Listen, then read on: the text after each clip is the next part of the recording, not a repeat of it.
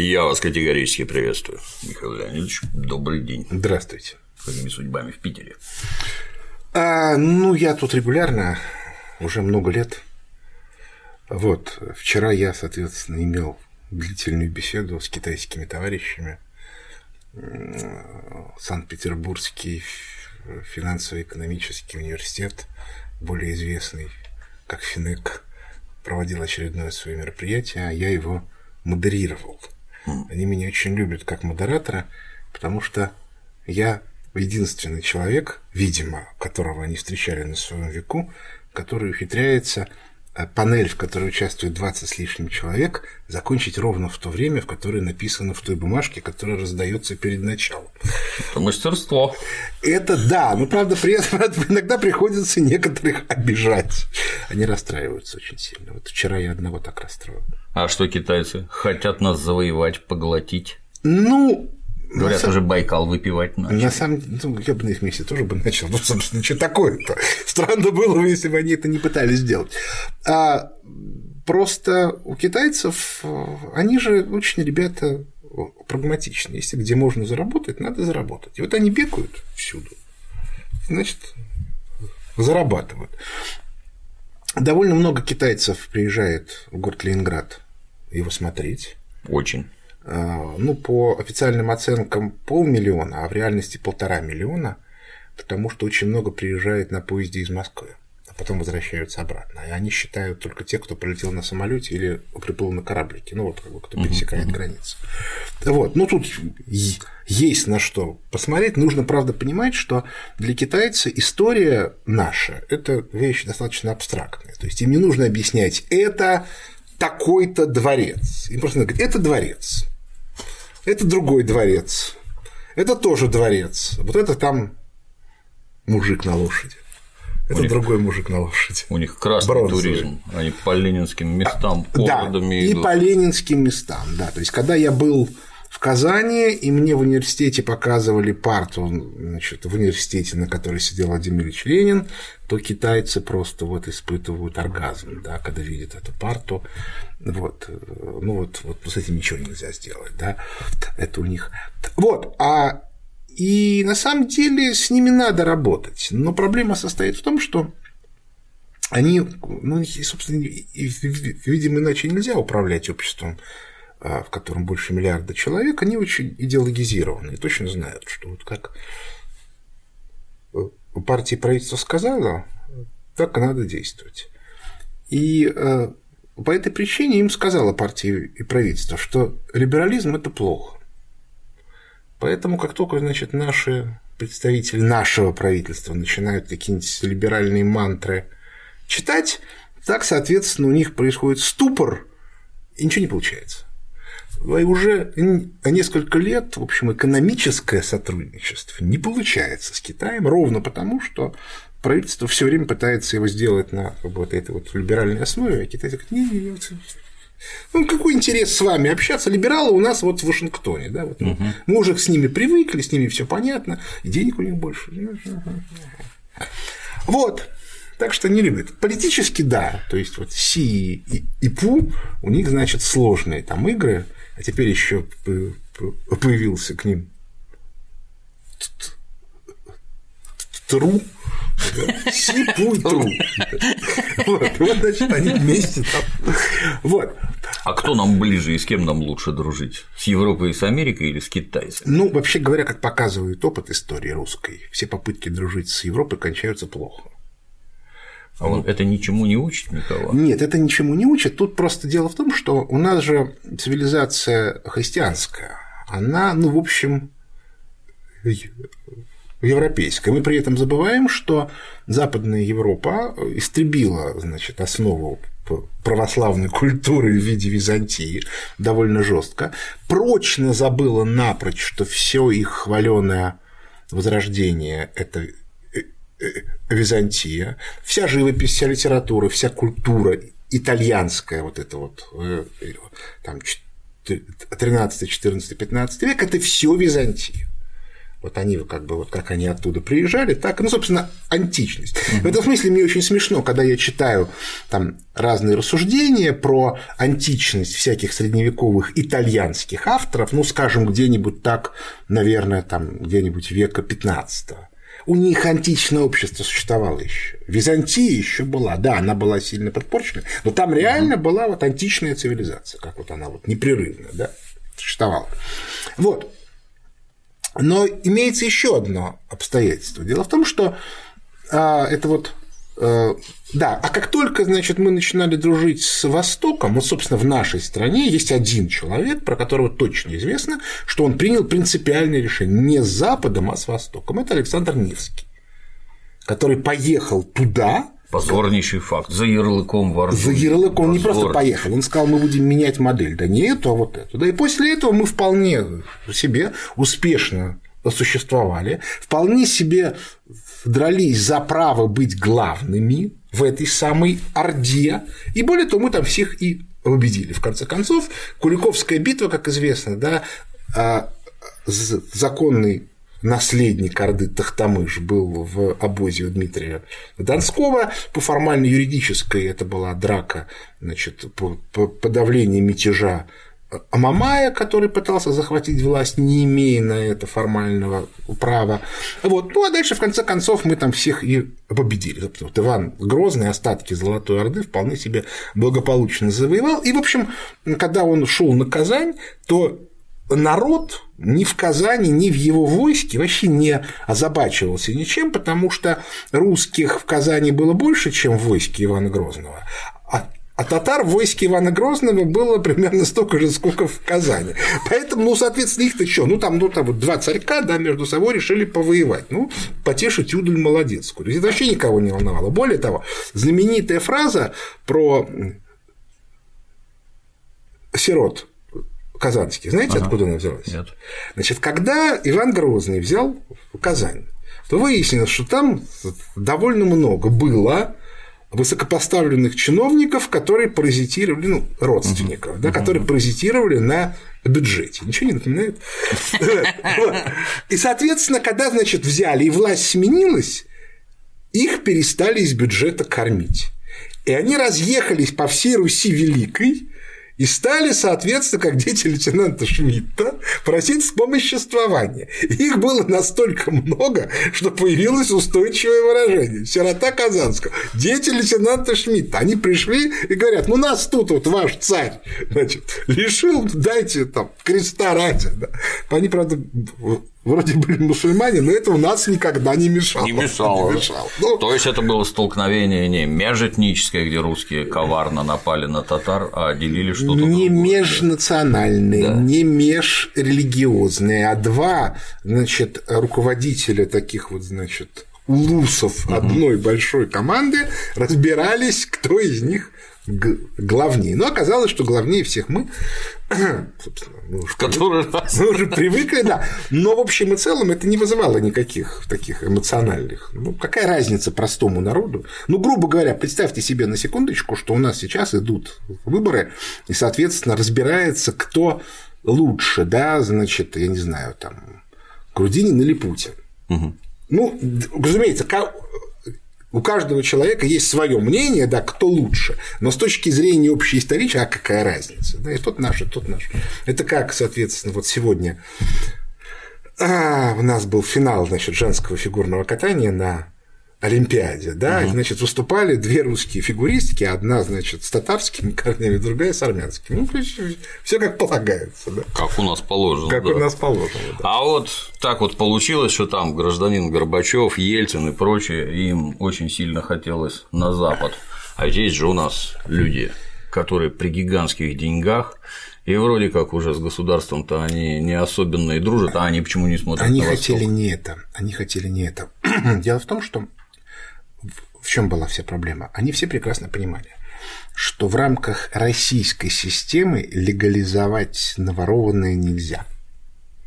Ну, не любит у нас это. Вот, он, вот ну, к слову сказать, восточная модель, построенная на этике, да, она там говорит, что власть выше собственности. То есть, если ты не власть, ты не можешь быть настолько богатым, чтобы кому-то что-то указывать. Угу. Что тут же, значит, любой начальник скажет, ты что тут, ну-ка, да, посадить его в Зиндан, все отобрать. Вот. Справедливо. Да, и по этой причине они, собственно, шли на Запад в надежде на то, что Запад э, э, разрекламировавший право частной собственности, будет себя вести с их стороны. Ну, я напоминаю, да, что на Западе на самом деле э, абсолютно такая же. Я, я же книжку написал под названием э, «Лестница в небо». У меня есть две. две. Я забыл их притащить. Вот. Укороченное издание для красных командиров. Да, оно, оно очень такое. Оно плохое, потому что там сплетни. Значит, ага. И оттуда выкинуты все сплетни. А в большом издании они все аккуратно описаны. Наглядно поясняет. Примерно. Да. Ну вот. Так вот, соответственно, а, их, значит, всех они когда туда пришли денежки с деньгами, им сказали, отлично, денежки давайте сюда, а вас, ну, посмотрим, как будете себя вести. И вот сегодня мы видим, да, как им нужны, как ребята, типа, а вы, собственно, кто? Вы, а, а деньги чьи? Вы туземцы с кольцами в носу. А туземцы с кольцами в носу, даже если у них все карманы в золотых монетах, ну, в чем проблема? Вот вам поле дураков, туда, там закопайте, скажите крекс, фекс, пекс, приходите утром, там уже ничего не будет. А как так получается, что эти люди в это верят? Мы ну, же все из Советского Союза образованные. А, ну, во-первых, этому нигде не учили, пока мы не написали книжку Вот. Во-вторых, на самом деле, те, кто люди наверху, они, в общем, понимали. Но дело в том, что э, жадность человеческая – это чувство такое инфернальное, да, оно разрушает все разумное, доброе, вечное и ум в том числе. Два есть таких чувства – это жадность и ревность, абсолютно разрушительные. Так вот, а это жадность, то есть сама мысль, да, что мы можем что-то украсть безнаказанно, и вдруг неожиданно сегодня выясняется, что не совсем безнаказанно, что где-то надо платить, где-то еще чего-то. Собственно говоря, вот те люди, которые а, в конце 80-х, начале 90-х начали воровать, они были искренне убеждены, что раз они наворовали, то все у них Хорошо. Потом они довольно быстро поняли, что чем больше украли, тем больше они кому-то должны. И, собственно, вот этот кто-то, да, он как раз и есть вот эта вот властная модель, да, угу. западная, да, значит, вы должны Западу. И Запад определяет, сколько вы должны, как вы должны и как вы будете платить. А если вы не будете, то тут же неожиданно выясняется, что ваше имущество, которое, да, оно священное право частной собственности, но нужно принести 2711 справок. И если у вас хотя бы одной не хватает, то это уже как бы не ваша собственность. Состав справок определяете не вы. Закон такой. Закон такой, да, написано, вот же. Ну, ну собственно, вот что произошло, да, вот значит, известный э, первый вице-премьер господин Шувалов, э, выдающийся интеллектуал, ну, и т.д. и т.п., которого, так, который своих собачек на выставке возит на личном самолете. Ну, такой как, уважаемый человек, да, в понимании 90-х годов. И я помню, как мне один из известных персонажей объяснял, что это же достойные и уважаемые люди, описывая неких жуликов из госского имущества но они же уже наворовали, значит, достойные и уважаемые люди. Есть они, Кстати, лексикон могут, из фени. Они ходить, да, они, они могут ходить в модные рестораны, они как бы там, ну, ну вот, вот, вот угу. берете глянцевый журнал, там, значит, вот, вот, вот те, кто там, те, значит, достойные и уважаемые люди.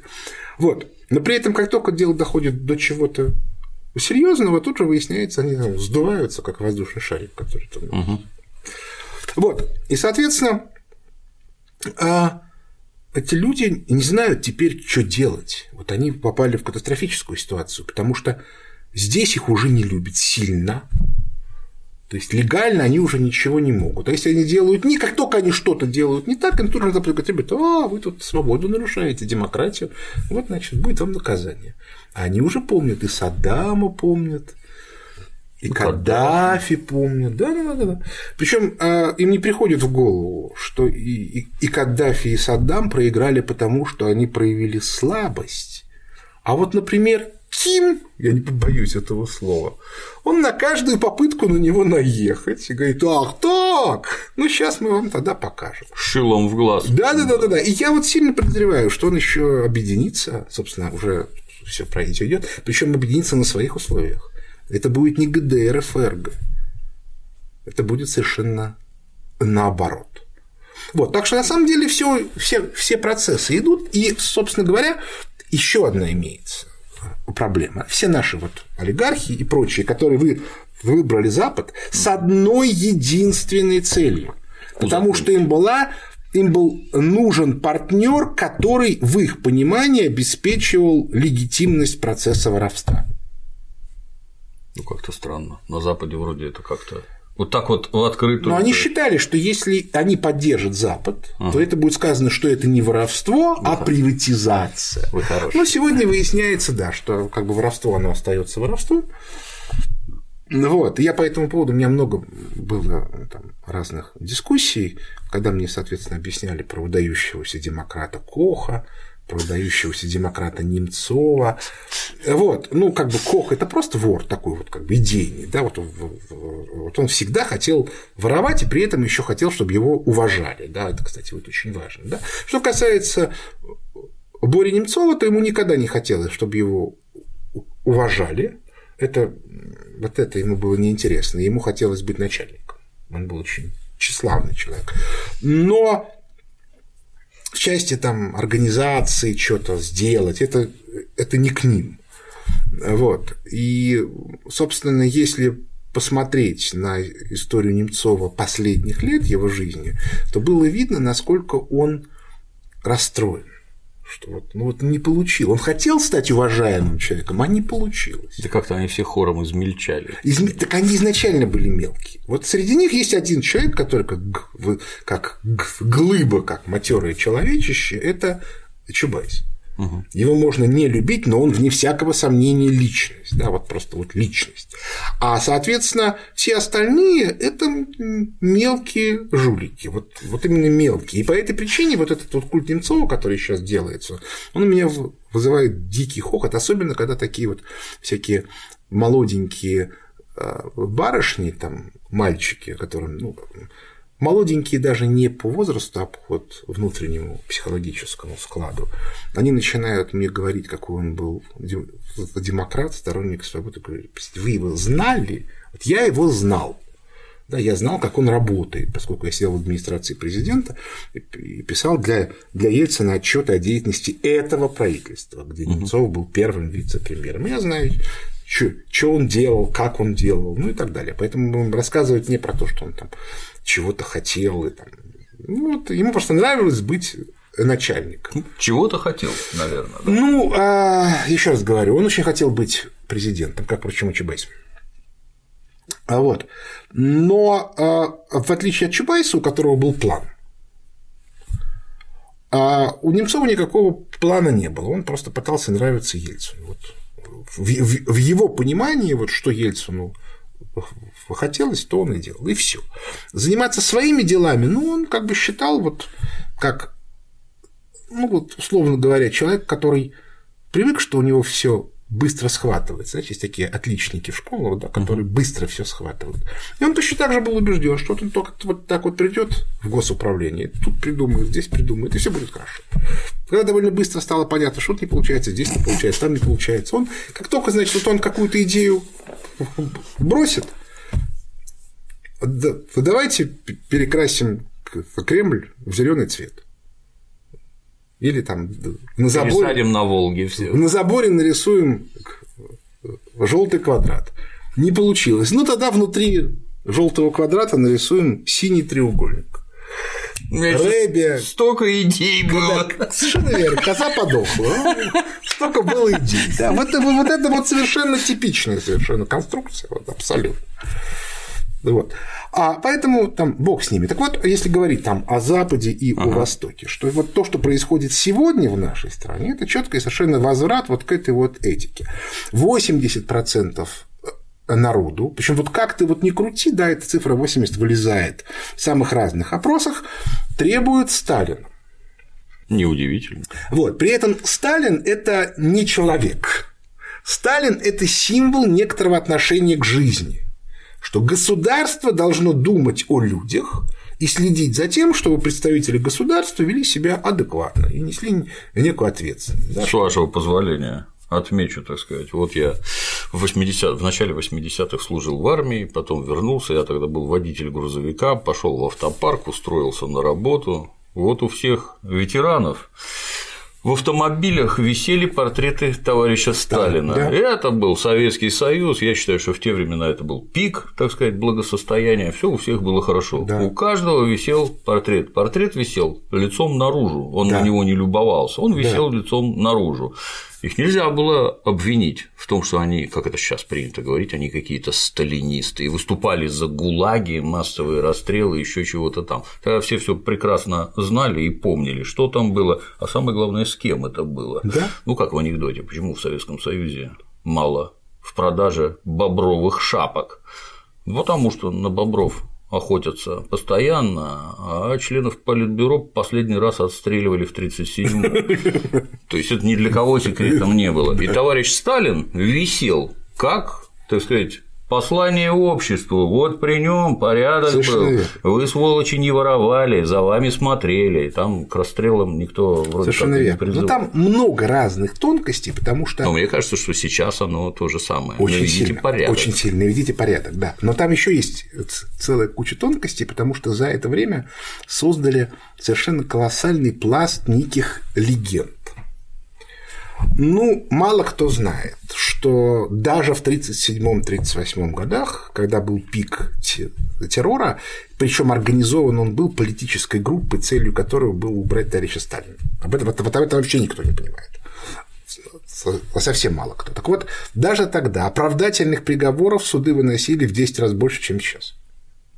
Ну, я как причастный скажу, что сейчас он просто по-другому организован. Сейчас он по-другому организован. Но я по этому поводу очень люблю рассказывать романтическую историю. Она, правда, не 37-38, а 52 года, когда моего деда выгнали с работы, а он был э, инженер, радиолокаторщик, но работал в системе Министерства госбезопасности СССР. Его выгнали замечательной формулировкой за связь с врагом народа Абакумовым. Табакомов был министр госбезопасности СССР, которого в 1951 году сняли и арестовали. А дед мой э, был принят на работу в штат министерства при Абакумове министре, и, видимо, поэтому так и было написано. А, и вот, значит, его выгнали с работы за связь с врагом народа Абакумова, а он жил в служебной квартире, но трехкомнатной, в высотном здании на Котельнической. Угу. А тогда вообще одно, отдельные квартиры были редко у кого, уж трехкомнатные это вообще. И по этой причине, естественно, хозяйственное управление министерство решило его выселить. Видимо, это и было причиной обвинений. Я не думаю, но это не важно совершенно. Это могло быть все что угодно, потому что ну, у него было двое детей, которые были прописаны в этой квартире. И дальше процедура хозяйственное управление МГБ 1952 году пишет бумагу в районный суд. В связи с увольнением Хазина Григория Лезеровича из штата министерства прошу разрешение на выселение его и его семьи, жена двух детей, ну, занимаемой площади. Там, суд через два дня принимает решение. В связи с наличием у Хазина Григория Ильича двух несовершеннолетних детей и отсутствием у него альтернативной, а, а родственников не было. Угу. А в Москве альтернативной жилой площади Министерству госбезопасности в выселении отказать. И Министерство госбезопасности значит, Утерлось. на следующий день, когда оно получило это определение суда, написало письмо в исполком Моссовета. Прошу принять на баланс бывшую служебную квартиру. Все. Вот, вот это вот какая, вот это порядок, вот этого народ хочет, да, угу порядка и справедливости. И еще одна была вещь. Я очень внимательно читал разные книжки, воспоминания, да, связанные там Варлам Шаламов и прочие, прочие, которые описывали не легенды, а как бы реальные конкретные вещи. Дело в том, что легенды, они все, ну вот если читать Солженицына, то там тотальное вранье, прежде всего связанные с цифрами то есть тотальная, потому что смертность в лагерях была э, с исключением первого военного года не выше, чем на воле, и, соответственно, в среднем. Угу. И э, количество заключенных на 100 человек населения было меньше, чем сейчас. есть, ребята, ну что, ну как бы тогда вообще ГУЛАГ – это то, что называется пеницин... Фу, я это, слово, я это слово не могу выговорить. ФСИН. Вот, ФСИН, да, ФСИН, да, ФСИН был всегда. Да, кто, значит, считает, что его где-то не было, рекомендую посмотреть э, в интернете э, такое замечательное имя, э, по-моему, звали Гай Рикис, это был министр внутренних дел в правительстве Рузвельта в 30-е годы. У него был ГУЛАГ еще почище нашего ГУЛАГа. Все плохо.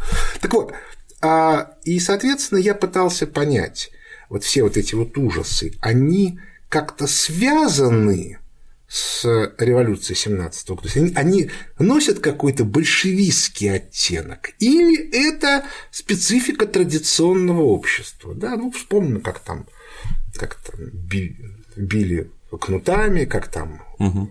пытали. У нас же отменили пытки довольно поздно вот, при судебном процессе, в конце 18 века, если память не изменяет. А кнутом перестали бить уже в 19 Вот. И я понял, что я не могу найти, да, вот разницы. Где? То есть это не специфика революции 17 года, это просто общество так развивалось. У ну, французов фран... было похлеще. У, у англичан было похлеще. У французов было как раз мягче после наполеоновских войн. Ну, народу-то вот, они в революцию убили побольше. В, в революцию они убили побольше, да. Я, я сказал, после Наполеона, да, а вот а англичане это вообще была жуть, просто ну, э, тотальная. То есть в, в этом смысле мы ничем не отличаемся. Может быть, даже, ну, конечно, китайцы немножко более жесткие и японцы, но у них на самом деле это просто в силу некоторой такой механистической. Да? Столько, сколько убили японцы китайцев во время Второй мировой войны, нигде никого не убили, они убили больше, чем у нас а народу раза в полтора, чем мы, чем мы потеряли.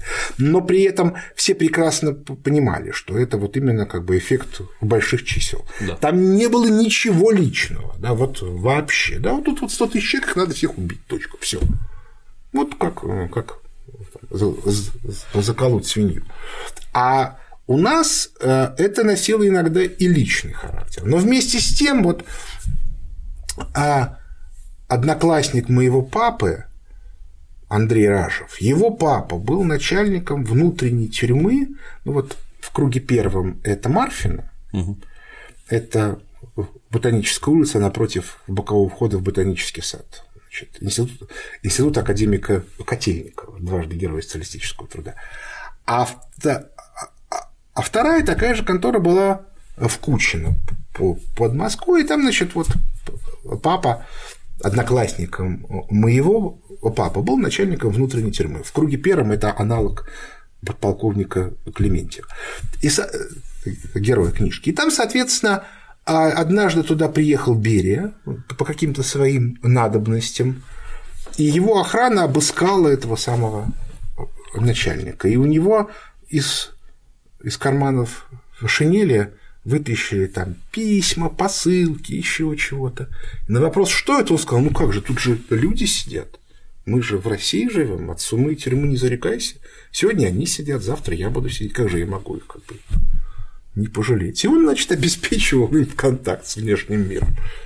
Молодец. И такие люди всегда были, да, вот как вот вы, когда вы читаете воспоминания разных там каторжан, угу. что 18 века, что 19, что обязательно всегда какой-нибудь есть человек, который там их там спас, помог или еще что-то из охранников. То есть вот даже протопоп Аввакум, сидячи в срубе в земляном, да. в Нарьян-Маре и то по всей России молял, да, да, да, да, да, да, да. То есть, в общем, и вся проблема состоит в том, что вот сейчас мы находимся примерно в той же ситуации, в которой мы находились во времена Александра Невского что дружба с Западом, которая была выстроена исключительно на желании легитимизировать воровство, она закончилась, потому что уже понятно, что легитимации не будет. А мы можем подружиться с Западом на почве некоторых концептуальных вещей, и, собственно, товарищ Трамп тру угу. в этом смысле показателен, но он а, изоляционист, региональщик. То есть он исходит из логики, что держать мир у США больше ресурсов нет, поэтому надо отползти, консолидироваться, а дальше там посмотрим. И пока он консолидируется и борется вот с этими финансистами-глобалистами, мы ему союзники. Угу. и не только мы, но и Си, и, там, и некоторые другие. Как только он, он поймет, что ресурсов у него стало чуть-чуть больше, чем нужно для того, чтобы держать вот этот консолидированный кусок, он начнет из него выползать, и мы снова начнем с ним лаяться. Вот. Ну, в общем и целом, можно сказать, что, конечно, у нас в этом смысле ситуация сейчас очень тяжелая, но, конечно, не такая тяжелая, как была там, у товарища Сталина году в 28-м. А готовность общества поддержать такого рода логику, что власть выше собственности общественная выше частного, там 5 выше, то, а, в общем, я думаю, что будут очень сильные изменения в нашей стране по итогам выборов. Угу. Потому что выборы – это некоторое символическое действие. В этом смысле я, кстати, считаю, что Грудинин, пресловутый, это не человек, это проект. Ну, это понятно, да. И проект направленный на что? Вот, вот многие не понимают. Дело в том, что у нас на протяжении 25 лет нам объясняли, что мы хотим свободу и демократию, то есть правые ценности. Угу. И нам все, все время объясняли, что на самом деле народ готов поддержать правые ценности. Он почему-то не голосует за правые партии, но это потому, что у нас слабые правые партии, и все время к власти прорываются мудаки. А ценности-то у них правильные. А появление Грудинина, который объединяет две вещи, он в во-первых, идет от КПРФ, то есть абсолютно левый, а во-вторых, он предприниматель. Если раньше можно было упугать предпринимателей, сейчас победит там Зюганов и у всех все конфискует, то глупо, вряд ли Грудинин сам у себя будет конфисковать. Значит, все будет не совсем так. И это инструмент, с помощью которого обществу демонстрируется, что на самом деле у него настроение не правые, а левые. И опять-таки это ровно потому, что это проект, голосование будет вот как бы поддержкой не человека, а проекта. Именно поэтому вся вот эта вот антигрудининская вакханалия, которую мы сегодня видим, точно так же, как антиельциновская в конце 80-х, не работает. Я не думаю, что он может набрать 50%. Я, я даже Такого не, не может быть. Не может, да. Он может набрать, ну, условно говоря, 25. Но это принципиально важно с точки зрения вот общественного понимания. И, и, и вот это очень сильно сдвигает всю картинку. И наши сторонники правых идей по этому поводу страшно бесятся. И, и что самое страшное, они при этом не могут получить, они же обычно окормлялись Западом, угу. они не могут получить поддержку на Западе, потому что на Западе тоже. Причем я как математик бывший, но в голове-то это же не. Вот. Я, соответственно, просто могу это нарисовать на картинке. Да, вот у нас есть две оси, у нас бархатный стол, на нем можно рисовать. Значит, а две оси есть политические. Первая левая, правая тут Л, а тут ПР. А вторая это либералы-консерваторы. Вот у нас тут а, консерваторы наверху, а внизу либералы. И, соответственно, последние много десятилетий мы, мы торчали вот здесь. То есть это правые либералы. На последних выборах в США было четко видно, что дрейф начался вот сюда, из правых либералов в левые либералы. Это Сандерс. Ага. И из правых либералов правые консерваторы. Это пресловутый Тру. Угу. А дальше это движение вот сюда вот, это левые консерваторы. А левые консерваторы – это СССР. А одно единственное было государство, в котором левоконсервативные принципы доминировали, но не в 17 году, а начиная с конца 20-х, когда Сталин стал брать власть. То есть вот он сделал левоконсервативное государство. Потому что, конечно же, то, что делали большевики, такие как бы по марксовой теории, там консерватизмом и не пахло. Вот. И вот, соответственно, а вот эта вот конструкция левоконсервативная, она абсолютно отражает архетипические православные и с безусловными восточными элементами тенденции русского общества. И не только русского, да, потому что все, кто к нам бежит, вот в том числе, значит, вот из Средней Азии, они могут там что угодно объяснять, но их устраивает вот эта левоконсервативная концептуальность. Да, для них это важно. Вот. А дальше мы посмотрим, что из всего этого А куда же деваться тем, кто наворовал-то? С ними-то что будет? А, ну, у них есть два варианта. Вариант первый – оставаться здесь, и тогда отнимут здесь. Вариант второй – бежать туда, и тогда отнимут там. Разница только в том, что здесь можно пытаться договориться и что-то сохранить. Ага. Ну, в обмен на, как бы, на работу, на общество. А там не оставят ничего. И не нужно объяснять, да, что чего туда. Вот, вот пресловутый Шувалов, да. Ему говорят, предъявите документы, что ваш особняк в Лондонске куплен на законные деньги. Ну, во-первых, ту мульку, которую он предъявил тут, а там предъявлять нельзя. Потому что это по их законам это уголовщина. Угу. Ну, мулька, грубо говоря, звучит так. Я первый вице-премьер, безусловно, знал, что будет освобожден, освобожден рынок акций Газпрома, и более того, я знал, когда это будет. Поэтому я за две недели до этого взял большой кредит в банке, накупил на них акции Газпрома, когда, значит, рынок освободили, они стали большими, я их продал, кредит вернул, и мне еще в два раза больше осталось. Толково. Толково, да. А, а дальше, говорит, инсайдерская информация в те времена в нашей стране уголовным преступлением не являлась. Отлично. Точка. Все. Вот это вот базовая отмазка. Там так нельзя. Там говорит, а, так ты жулик. Все. И а, вот я не знаю, как он будет отбрехиваться, но ну, Шувалов человек заслуженный. Я напоминаю, что он начинал как юрист в частной компании Бориса Абрамовича Березовского, а, которая занималась спекуляциями а, ценными бумагами. Угу. И оттуда уже, значит, начал свое восхождение. Вот. Поэтому, ну, соответственно, он, как бы, так сказать, абсолютно свой, да, но я напоминаю, что Борис Абрамович Березовский, когда он там начал переигрывать, с ним случился конфуз. И он, как это по рассеянности, перестал дышать. Выражаясь словами Станислава Лема из одного из его гениальных произведений. Вот картинка. Вот точно так же любой человек, который там начнет выеживаться угу. и говорит, типа, а что это вы меня отобрали мое, он очень рискует. Ну, типа, зарезаться двумя ножами, как человек, который придумал про полуневое отравление Литвиненко, или там застрелиться тремя выстрелами в голову. Надо следить за речью. Да, да, да, да, надо проявлять бдительность, осторожность, да. Потому что вот, а все остальные говорят, ребята, вот, да, у нас свобода, демократия и священное право частной но только для тех, кто свято нарушает наш закон. А какой ваш закон? А это вам знать не положено. Вы должны нанять нашего юриста, и он вам все скажет. Ну, юрист же ловко подведет к тому, чтобы деньги. у тебя еще быстрее все отняли. Ну, так правильно. Я по этому поводу всегда очень сильно смеялся. Ты приезжаешь в чужую страну, ничего не знаешь.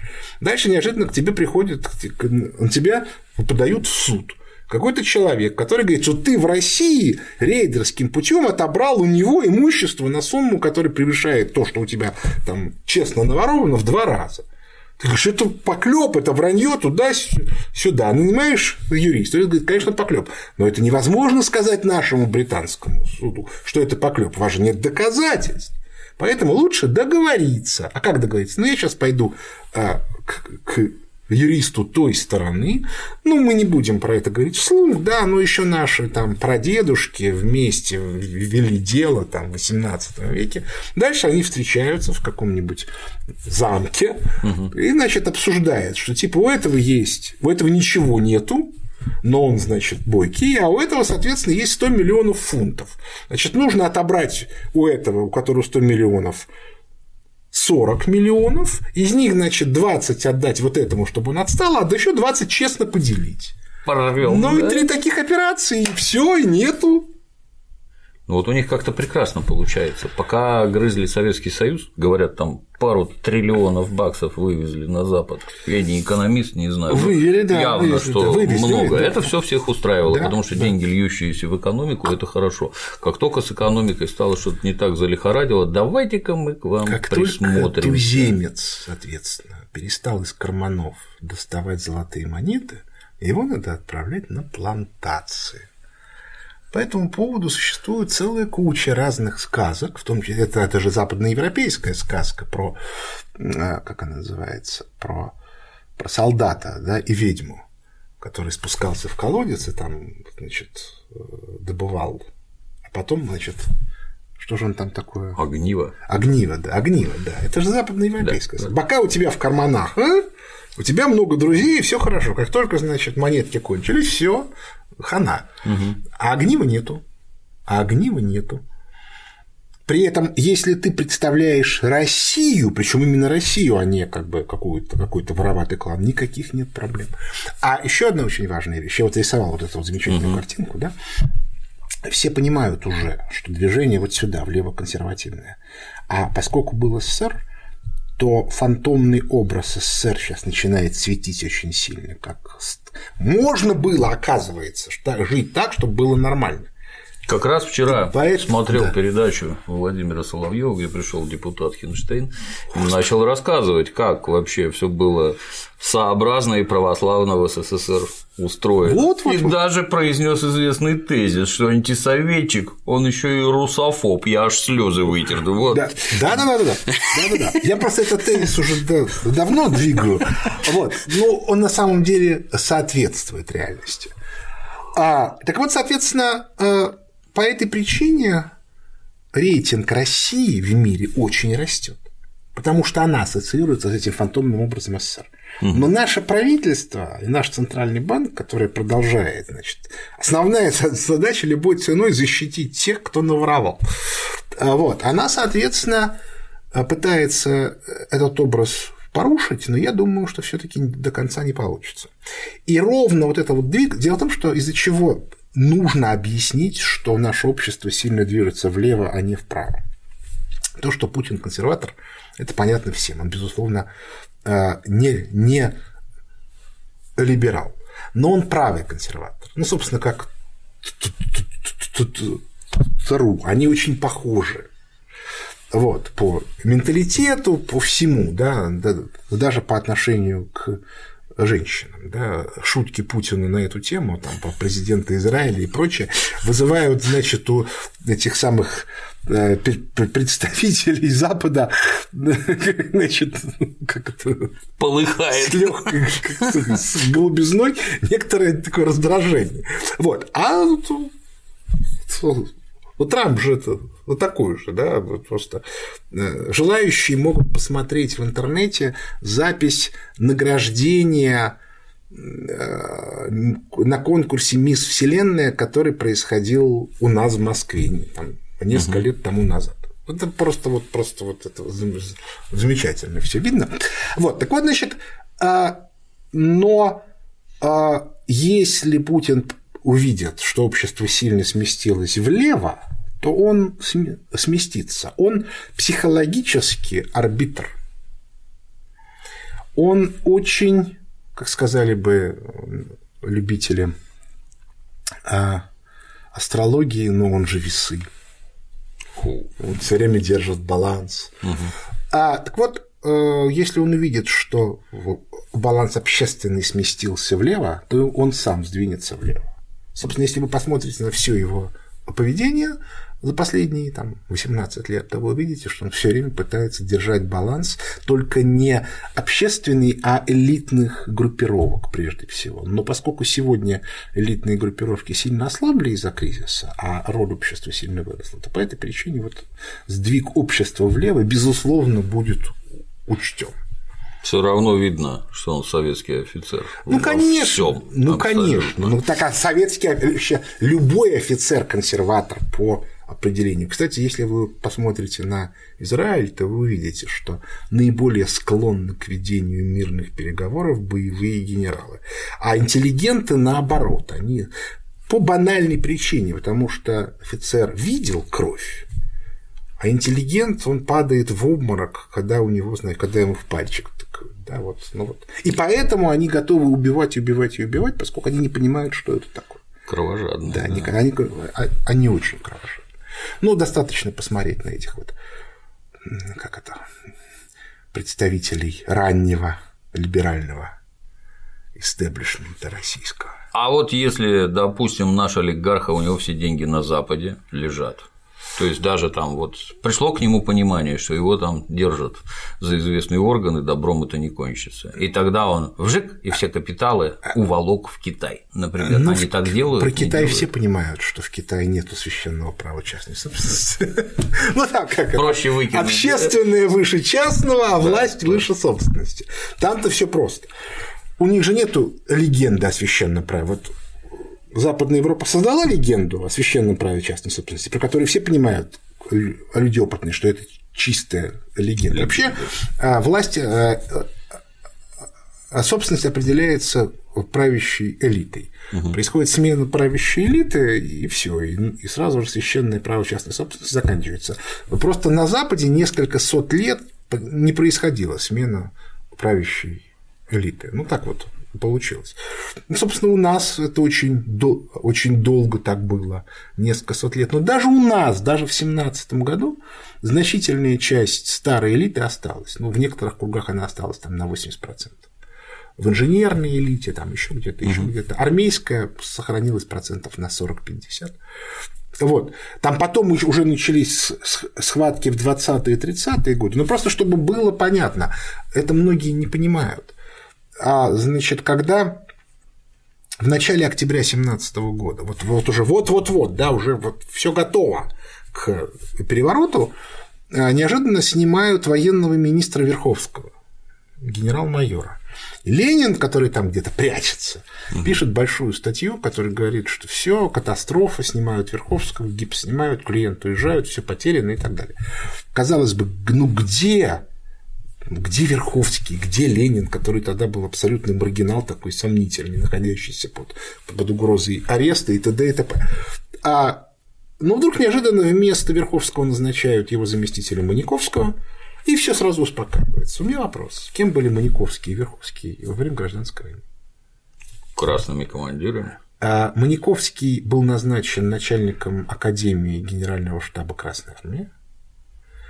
И он в 2020 году умер, не то от испанки, не то от воспаления легких, я сейчас уже не помню, а на его место был назначен Верховский. Ну, это, это всегда радует. Верховского да. потом в 1935 или 1937 году посадили и расстреляли, но армейские разборки начались раньше. То есть Триандафилов погиб не то в 27, не то в 32 году в авиационной катастрофе, главный теоретик Красной Армии, и, соответственно, собственно, который и придумал все эти вот клинии и прочие, не Гудериан, а Триандафилов. Вот, а, а Гудериан вот вот, вот Триандафилов учился. Вот, и, соответственно, эм, там разборки были очень сильные. Но как это все выглядело, ну вот знаменитая история, э, все, я не знаю, вот молодежь не смотрит старые фильмы, но фильм Бег посмотреть стоит. Великолепный. Абсолютно. Вот он даже по современным меркам великолепный. И там Что вас так ловко получается? Что? Достигается упражнение. Да-да-да. Так вот, соответственно, ну а замечательная совершенно история, как там Ульянов, генерал Чернота с Евстигнеевым играет в карты в Париже. Да, да, да, да, да. Вот. А, и, соответственно, там много замечательных сцен, но там есть, соответственно, э, вполне себе э, конкретный персонаж, да, который там мрачный, собственно, играет его актер, значит, Дворжецкий средний, который проходил, значит, под кликухой череп. Да. Вот, такой. Так вот, а это же, это же персонаж не с неба взялся. Да, это вполне конкретный человек, генерал Слащев, который у, Врангеля, э, собственно, руководил, держал перекуп. И он там много кого повесил, много кого расстрелял реально. Но в фильме он показан таким э, как бы, немножко маниакальным убийцей, а в реальности он вешал там э, дезертиров, паникеров и так далее. На войне есть кого повесить. Да, на войне всегда есть кого, кого повесить. Мародеров, вот он особенно мародеров не любил. И он, а, и вот это в фильме отмечено правильно, что как только он приехал в Константинополь, в 20 году, он пришел в советское торгпредство. Сказал, я хочу вернуться. Ему сказали, мы проверим. если вы не совершали воинских преступлений, то есть не расстреливали мирных жителей, там, не поджигали города и так далее, возвращайтесь. И он через полтора года вернулся в Москву и преподавал опять-таки в Академии Генштаба. Свидетели говорили, что когда он читал значит, слушателям Академии, которые брали Перекоп в 2020 году, какие они идиоты, они говорят, ну, Инфернально мы. Да, мы же тебя победили. Вот. Потом его, правда, убили где-то году 27-28, но это была чистая бытовуха, то он там у кого-то увел бабу, а когда, значит, у офицеров, у офицеров это всегда чревато разными разборками. Вот, но вот никому ничего в голову. И вот это вот как раз и есть консервативное общество. То есть, если ты не нарушаешь правила, а делаешь все в рамках правил, ну какое, у нас к тебе претензий нет. Ну да, не, на ту поставил партию. Ну ты же правильно Бывает, да, да, да, ну вот ты расплатился. Да. Это, кстати, замечательная история, тоже абсолютно такая вот русская и восточная. Вот на Западе, если ты начинаешь вести себя идеологически неправильно, ну, например, там, поддерживать коммунистические идеи в США 50-х годов, то тебя выгоняли навсегда. То есть ты лишался возможности делать карьеру, там, то-то-то-то. А у нас в XIX веке это особенно хорошо видно. Это выглядело совершенно феерически. Салтыков-Щедрин был вице-губернатором Вятки, где он был сильным, И как вице-губернатор он подписывал характеристики на всех сильных, в том числе на самого себя. Ни у кого это не вызывало никаких эмоций. Почему? Потому что за неправильное поведение он был наказан тем, что сослан в ветку. Но поскольку он уже наказан, то все, да, дальше, ну, как бы сидит образованный человек, надо его назначить на толковое место. Да, он стал вице-губернатором. Ну, это как кулацкий сын Ельцин. Ну, таких... в коммунистической партии да, да, да, да. такой взлет ну, совершил. Это, это вообще очень интересная история, потому что вообще в нашей стране война, война, участие в гражданской войне на той стороне, если это не сопровождалось какими-то преступлениями конкретными, не считалось компрометирующим фактом. Ну, воевал, да, я просто знаю, потому что мой прадед, который, собственно, донской казак, он воевал у Краснова. И он он реально воевал, и более того, он после конца гражданской войны продолжал воевать, он сидел в подполье на Северном Кавказе где-то, и, соответственно, моя бабка, прабабка к нему ездила, рожала детей, и одна их, их вырастила. Она родила девятерых, вырастила семерых, двое. В начале 20-х, когда было тяжелое время, умерли. Вот. И никто, они все там, ну, ну, почти все получили высшее образование. Единственный сын, выживший, стал капитаном дальнего плавания, и это ни у кого не вызвало никаких. Это тоже консервативное общество. Ты даешь, что такое консервативное общество? Ты даешь личную присягу. Если ты ее дал, то все, что там было в прошлом, забывай. Если ты не совершил преступление, если совершил, ты должен быть за него наказан. Дальше опять-таки все закрывается. Но это как бы в нашей стране, да, там от суммы и тюрьмы не зарекайся, да, в нашей стране никогда там срок по хулиганке не считался компрометирующим обстоятельством. Какую-нибудь морду набил, ну и хрен. Бывает. Бывает, да. бывает. А вот если нельзя бежать в Китай, а на Западе уже совсем плохо, но остается только дом родной. Работать, да, вот давай работай, поднимай страну, и все, а что? Давай, работай. Что мешает? А им дадут как вот вообще?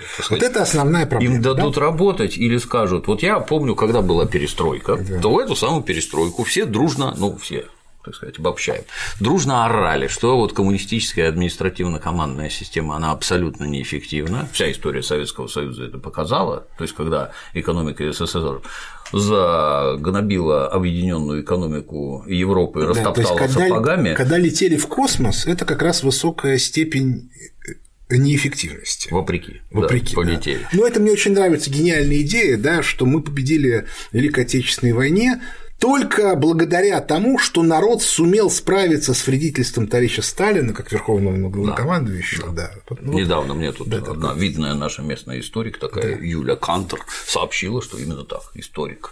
не шаляй валяй. Она... Наверное, даже кандидат наук. Большой специ... А может быть и доктор. Большой специалист. Она как бы, ну хотя бы кафедры не заведовала? Нет? Вроде нет, не интересовался. И вот, вот кричали, значит, вот это неэффективно, а частный собственник, он же все разовьет туда-сюда, и поэтому все надо приватизировать. И стремительно все приватизировали. Что-то я вот не заметил. Вот это вот мы сейчас сидим внутри завода Красный треугольник, где изготавливали легендарное изделие номер один. Изделие номер два все знают, а номер один это противогаз, оказывается. И калоши, естественно, которые вся Азия там входила. Здесь нет больше производства. То есть да. корпуса все порвано, поделено да. туда-сюда, и вот у нас здесь конторы, мелкие офисы, да. производства нет. Вот вопрос. А вот вы такие эффективные собственники, а эффективность выразилась в том, что вы купили себе яхты по 200 миллионов баксов, а производство вы тупо уничтожили. Да, ну вот. А вот, вот э, вы попробовали, и мы видим, ничего у вас не получилось, вы профнепригодны. Может, деньги назад надо вернуть а, и собственность? Это очень интересная штука. Дело в том, что вернуть назад невозможно, потому что приватизировали они заводы работающие, угу. а что, отдавать будут руины? А нужны ли эти руины? Ну, у них Нужно же деньги, что пусть строят заново хотя бы. Они не будут строить заново, больше их части вообще этих денег уже давно нету потому что они… Куда же они их дели столько? Ну, как бы они же идут там из рук в руки, да, значит, сначала эти украли, потом у этих украли, потом у этих украли, ну и, и так далее. Вот, нет, конечно, кто-то есть, да, там Норникель есть, да, там еще что-то есть.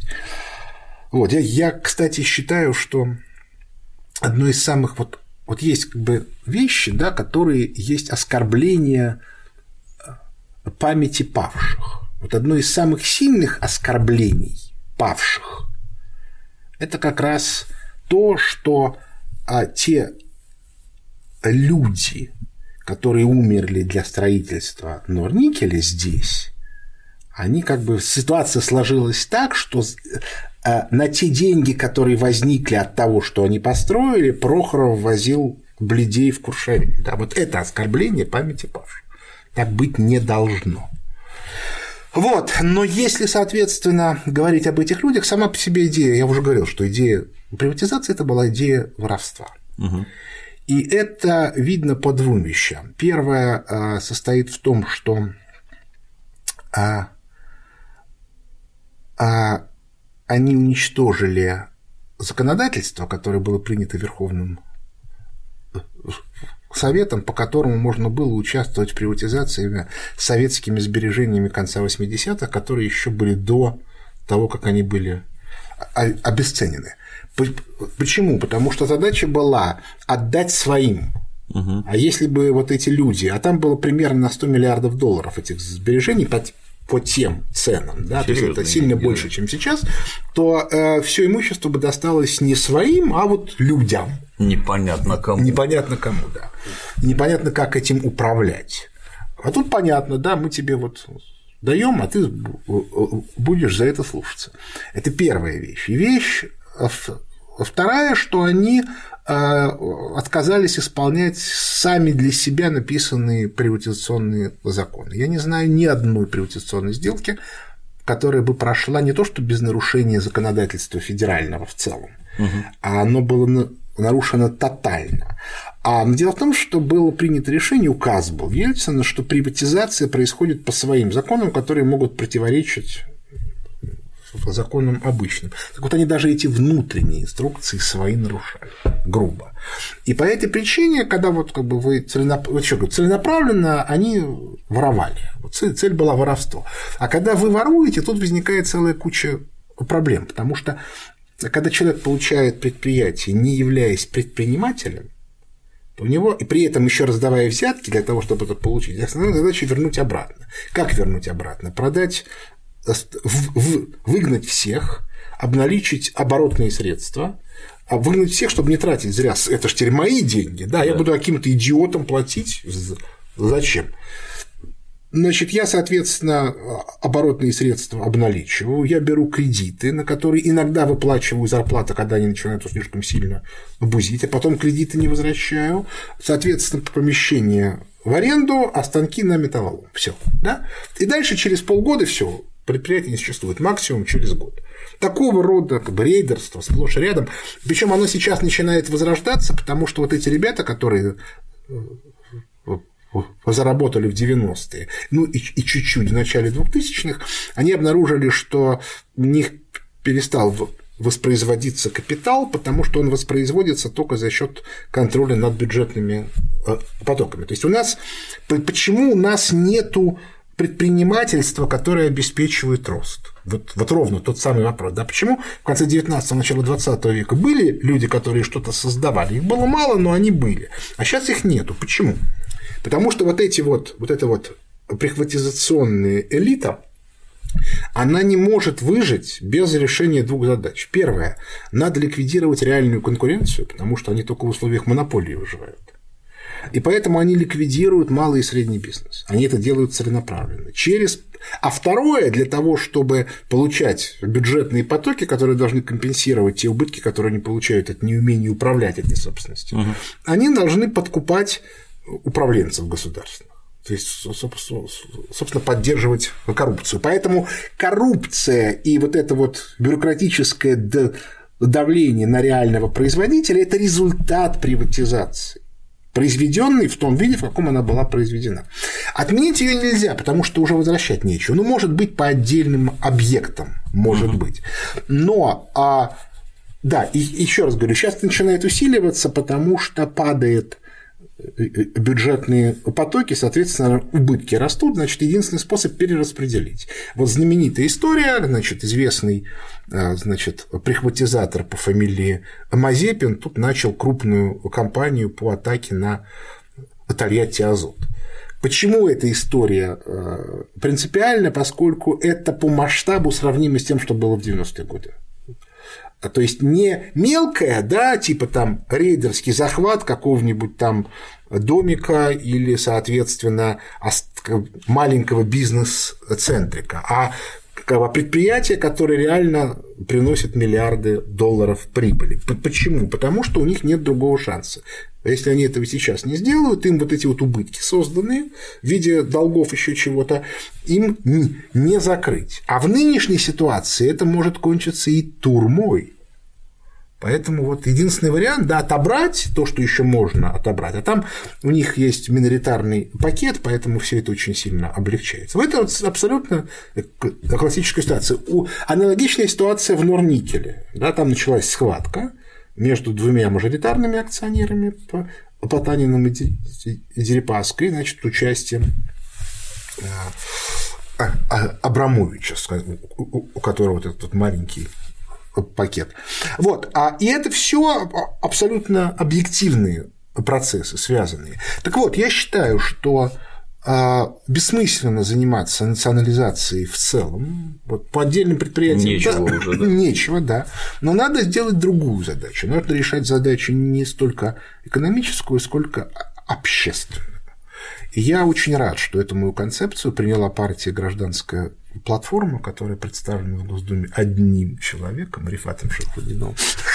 Вот. А э, это концепция следующая. Нужно, во-первых, признать приватизацию общественно преступным деянием, то есть не уголовно преступным, а общественно преступным. И, соответственно, сделать следующее. Первое – запретить всем, кто принимал участие в приватизации, вот чьи подписи есть под любыми приватизационными документами, запретить им занимать любые должности и баллотироваться в депутаты, это называется закон о люстрациях. Угу. Первая вещь. И вторая вещь – запретить бенефициарам приватизации тот, кто с этого тоже, выгоды Тот, получил. кто получил с этого выгоды, а получать бюджетные деньги.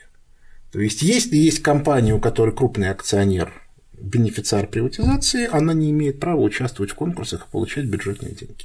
Если это предприятие не может не получать бюджетные деньги, ну, например, это какой-нибудь там монополист водоканал или еще угу. чего-то, то в этом случае этот человек обязан продать свой э, пакет так, чтобы было видно, что он его реально продал. Вот. Ну и дальше государство должно внимательно следить за тем, чтобы это было там не сват, не брат.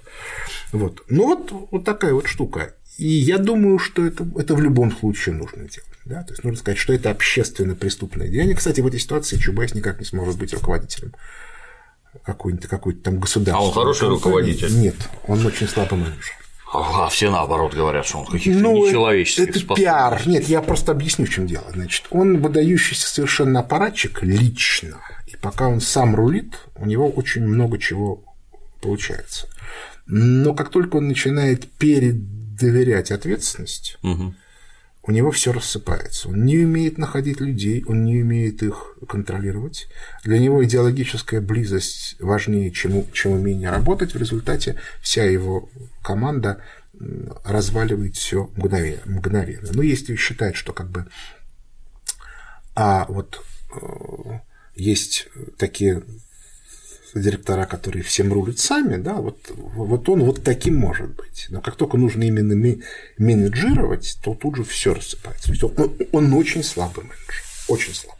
Это, по-моему, наша национальная проблема. Нет, это специфика. Я просто знаю очень много выдающихся совершенно менеджеров именно. Ну, там, начиная от Королева и кончая Берией, или начиная с Берии и кончая Королевым.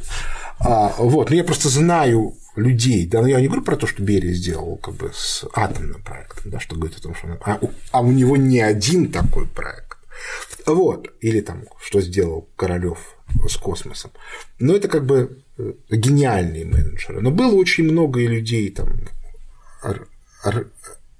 рангом пониже, да, которые, а, да и сейчас они есть, но просто а, дело в том, что их обычно знают мало. А вот. Когда человек занимается делом, он, он мало тратит время на пиар, а команда Чубайса большую часть времени занимается пиаром самого Чубайса. Ну и потом у нас же, как только появились частные корпорации, появились частные корпоративные правила. Ну, история. Значит, я у своего знакомого год, наверное, 2001-2002, день рождения. И мы сидим там, что-то обсуждаем, в том числе речь зашла об административных способностях разных руководителей. И я просто знаю, что говорю, говорю, что, в общем, я сильно сомневаюсь, что Ходорковский выдающийся руководитель, да, он там прохиндей выдающийся, но руководитель, это момент один из участников, которого я, не, ну, я видел, да, но неожиданно просто с пеной у рта, да, значит, вот у него глаза вылезли, значит, слюна, уже Ходорковский самый выдающийся руководитель, он гений, тыр пыр пыр пыр пыр пыр пыр орёт, орёт, орёт, орёт, потом хватает, значит, пальто и убегает. Я совершенно обалдела на все это дело смотрю, а мне мой сосед говорит, Миш, ты пойми, он работает у Ходорковского. И если здесь есть человек, который в службе безопасности напишет, что про Ходорковского сказали, что он не гений, а он промолчал, его уволят тут же. Все. Аналогичная ситуация с Чубайсом, когда еще только обсуждалась энергетическая реформа, уже все чубайсовские менеджеры в один голос всюду говорили, Чубайс самый гениальный менеджер, у него абсолютно гениальная концепция реформы и т.д. и т.п. Это мне всегда вот радует про свободы, права. Про свободы, нужны. да, и демократию. Я, я вот когда на заводе токарем работал, мастера своего участка мог послать куда угодно и регулярно посылал. До директора дело не доходило завода, но я был гегемон, на работе мог говорить, что вот да? думаю, то и говорю, потому что я не пил, на работу ходил каждый день, хотел да? заработать денег и принимал активнейшее участие в жизни коллектива. Но вот Брежнева нельзя было ругать. И это нарушение Публично. свобод. Да, Публично. да. А вот в кулуар, в курилке может... А теперь наступила свобода. Да. И то еще Путина можно крыть как угодно и где хочешь, а вот на работе, где у тебя вся жизнь проходит, да. там не смей раскрывать рот, потому да. что сразу поза бегущий египтянин, пробитый пендаль, и вот ты уже да, наслаждаешься совсем другой свободой. А что важнее, интересно, для человека? А, нет, ну как бы зависит от, во-первых, это зависит от человека, во-вторых, это зависит.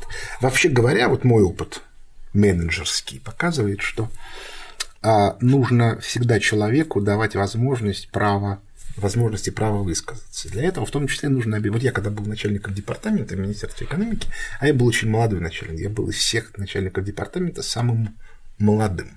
У нас было там 37 или 38 департаментов, и вот я был ну, по, по нынешним вре, вре, временам я, конечно, был уже старичком, мне было 33 года.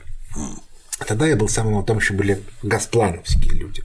И я сделал, я понимал, что людям надо иметь возможность как бы поговорить да, с начальством, чтобы они там что-то понимали, чувствовали и так далее. И я поэтому специально а, департаментовский холодильник поставил у себя в кабинете.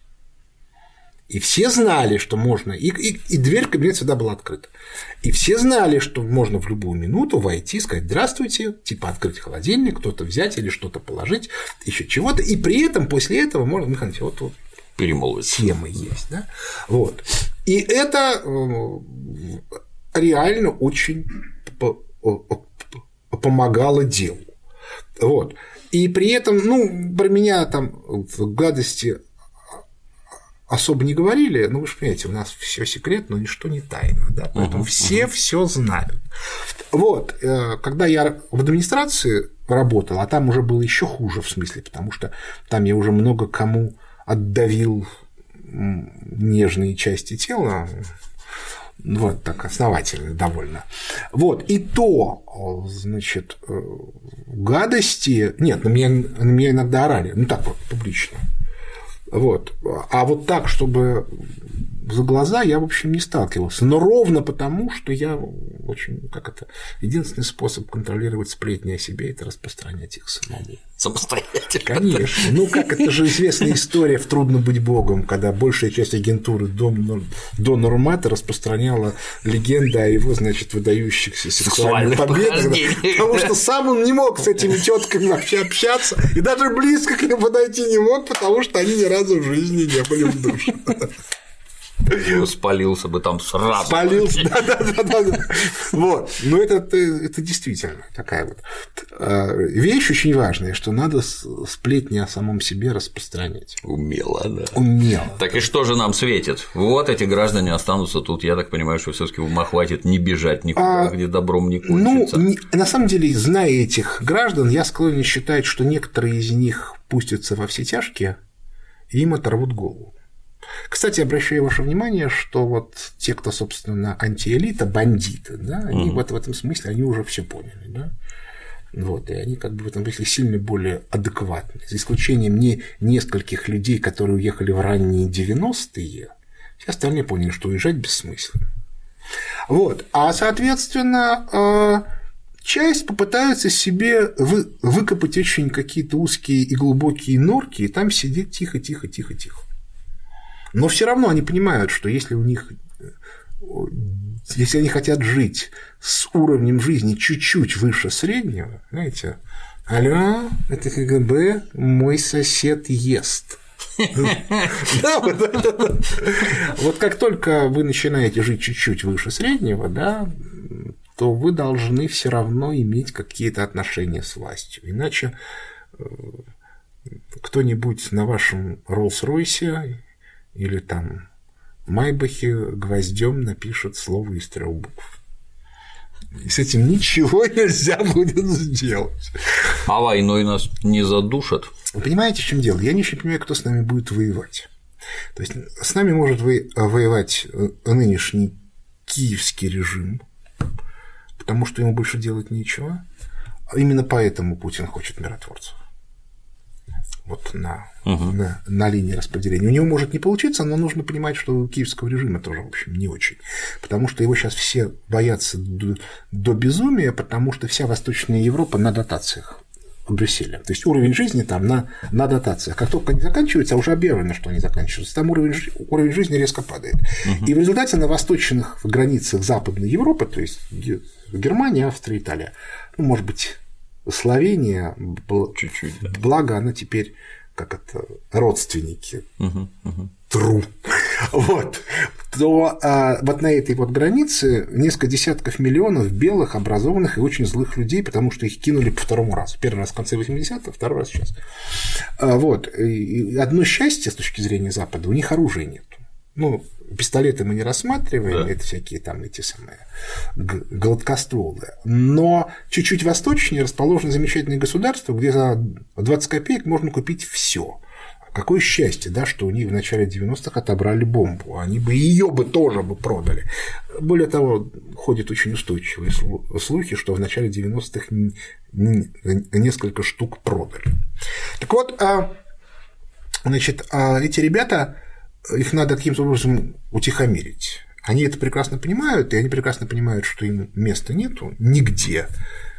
Вот еще у тех, кто там был в 90-е годы, были какие-то шансы удрать вот туда. А у этих, которые наверху, уже нету, да, потому что слишком много конкретных дел, за которые их можно. И тут как бы просто будет работать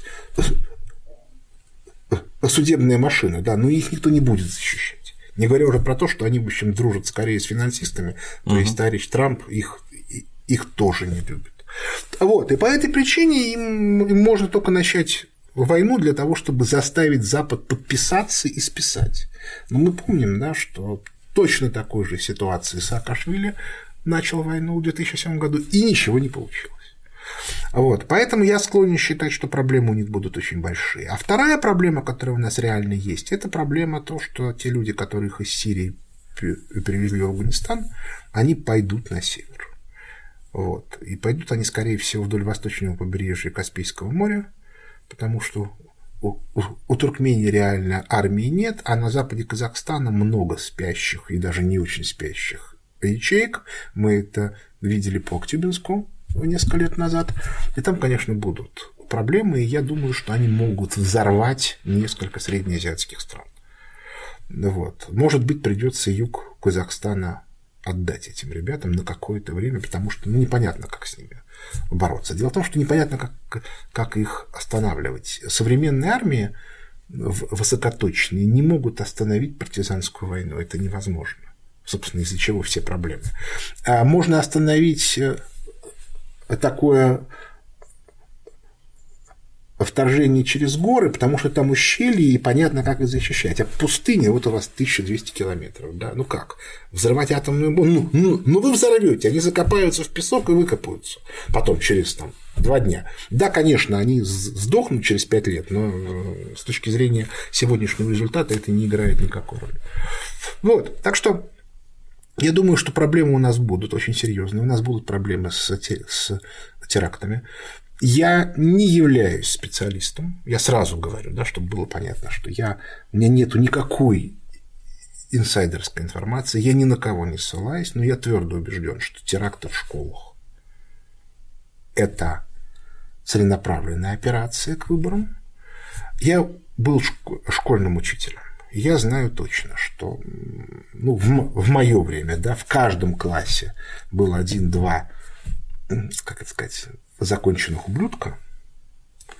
Они сейчас есть. И один, конечно, сейчас их даже, может быть, даже больше. И один из, грубо говоря, из трех классов человек сильно психологически неуравновешенный и больной. Особенно если это подросток. И сегодня с использованием соцсетей любой опытный человек по, как только он начинает беседу с таким человеком, это видит на раз, и они, соответственно, программируются очень легко. То есть тебя обижали, тебя еще чего-то туда-сюда, и в некоторый момент говорится, ну все, пришло время, да, бери, что есть, и иди. Вот, значит. А, и поэтому я думаю, что это еще может повториться. Еще раз повторяю, к выборам они готовятся. Да, враги. Да, не, не будем уточнять, потому что это долго и сложно. Я считаю, что что Ан-148 из Домодедово – это теракт. Еще раз повторю, личное мнение, да, без...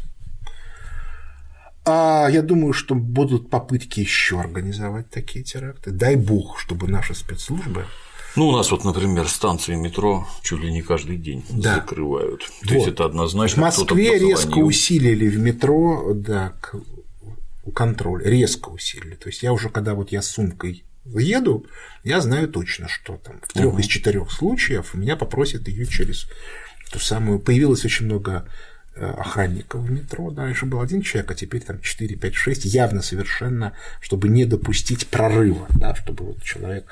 И а, мне абсолютно очевидно, что это не просто так. Да, то есть это, не, да. это не баловство и не попытка напугать народ пугают народ по-другому.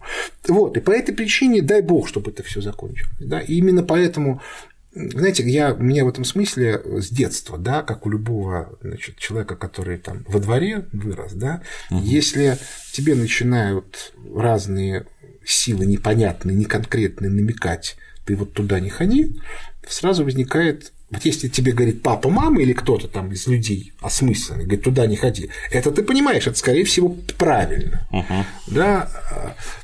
Я когда учился в Ярославле, то мне папа практически каждый день звонил по телефону в Ярославле. И вот я как-то решил пойти на некое мероприятие, мне было 17 лет. Вот оно такое было, сомнительное. Я никому ничего не говорил. Я думаю, ну ладно, я схожу, интересно. Значит, звонит мне вечером папа и говорит, Миша, ты завтра туда не ходи. Я говорю, куда? Говорю, ты знаешь. Ты туда не ходи. Я говорю, откуда ты знаешь? Папа говорит, Миша, я знаю все. Я говорю, ладно, хорошо я не пошел. Но я ну, как бы вот я знаю точно, да, вот есть вот некоторые вещи, которые нужно знать, да, mm-hmm. вот в жизни. И не нужно от этого стесняться или еще. Вот я всегда понял, что если папа мне говорит всерьез, вот этого не надо делать, то, скорее всего, это означает следующее, что он в молодости такое делал, и от этого ничего, кроме неприятностей, не получил. Точно так же я знаю, да, что не нужно спорить, с, я не знаю, как у других, с моей женой. Угу. Я этого не делаю, потому что я знаю точно, она права. Да, 25 лет опыта, да, вот еще не было случая, чтобы она была не права. Я, ну, как, ну, я смирился, да, есть вопросы сложные, где есть вопросы тонкие, где можно спорить, где, где регулярно я оказываюсь прав. А вот жизненными, да, вот угу. всегда она права. Вот, и поэтому вот э, так и тут, да, вот когда тебе начинают намекать, и кто говорит непонятно, то тут возникает непреодолимое желание попробовать. Да, видимо, ну вот, я не знаю, все дети, по-моему, сували, значит, заколки в розетки, там еще чего. Ну, надо же. Говорят, будет Бенц. Проверил. Да, судя по тому, как они говорят, Бенз будет не смертельный. Значит, надо проверить. Но опыт же нужно, да, вот как бы все щеночки, да, они там куда-то лезут и смотрят, что будет, да. Uh-huh. А там мышеловка, хрясь по носу, а вот это нехорошее. Да? Знаете, одно из самых ярких впечатлений моей жизни, последних там нескольких месяцев, ветеринарная клиника. Приехал большой страшный джип. Оттуда вышел дядька что он открывает дверь и пытается вытащить из этого джипа своего волкодава. А волкодав уперся всеми четырьмя лапами. Что-то чувствует, да? Но он просто знает, все животные – это плохое место. И если нет острой необходимости, когда собака тяжело больна, mm. она не реагирует. Ты ее приносишь, да? Но когда она понимает, что острой необходимости нету туда, лучше туда не ходить. Плохое место. Вот, соответственно, а когда тебе разные сомнительные личности начинают объяснять, что ты туда не ходи, ну, типа, тут свобода и демократия, а тут тоталитарный режим, то наши люди тоже говорят, а может, собственно, вот свободой и демократией мы уже убедились, да, да что видели, желать нечего, да. работы нету, все плохо. Может быть, нам вот туда? Основной вопрос только, как это правильно оформлять. Да, вот совершенно очевидно, что наше общество подошло к ситуации, когда надо правильно оформлять. При этом, если говорить про тоталитаризм в классическом смысле этого слова, западное общество куда более тоталитарное, чем русское. Ну вот у нас обсуждать действия начальства, именно вот реального начальства, да, вот угу. обсуждать. Ну, грубо говоря, на Западе 50-е, 60-е годы в США поддержка коммунистических идей кончалась очень плохо. В нашей стране критика правящего режима. Ну, собственно, у нас только одно правило: не нужно ругать лично царя. Да. Вот. А, а если ты при этом объясняешь, что он ведет неправильную политику, да сколько угодно. Ну вот, у нас в этом смысле очень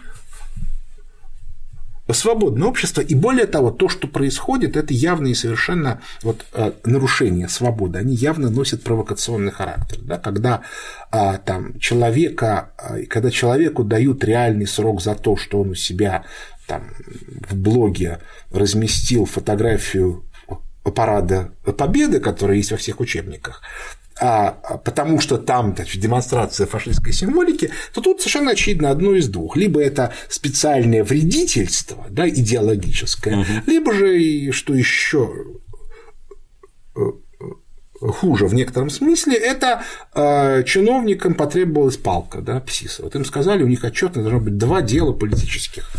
Вот, а вот, вот. Да? Вот. Но это вот вредительство. Вот, так что вот, вот, вот с этим надо бороться. То есть, подводя итог, поворачиваем, Поворачиваем влево, в левый консерватизм. Не просто в левый, а в левый консерватизм. да? а по-другому не выживем. Нет? А я думаю, что все человечество по-другому не выживет. Маятник качается, и тут уж он зашел в правый либерализм слишком далеко. Так что надо будет вернуться и, как это называется, почиститься. Бедному крестьянину что делать? У кого нет миллиардов? А бедному крестьянину, ну как, делай, что должно, и будь, что будет. То есть надо работать. Но если говорить о жизни такой, то я это всегда объяснял, да, ключевое место. Несмотря на все, я думаю, что с ювенальной инвестицией мы закончим в течение двух-трех лет, потому что она в рамках консервативного поворота выжить не может, рожать детей. Чем больше, тем лучше. Это непросто. Когда думаешь об отдыхе, Кто-нибудь, да- когда думаешь об отдыхе, когда думаешь о том, как кататься на горных лыжах, когда не очень понятно, где жить, но тем не менее надо рожать детей. будем стараться. Спасибо, стараться. Михаил Леонидович. Очень интересно, очень познавательно. Будете в наших краях, заходите еще. Обязательно. Спасибо. До свидания. А на сегодня все. До новых встреч.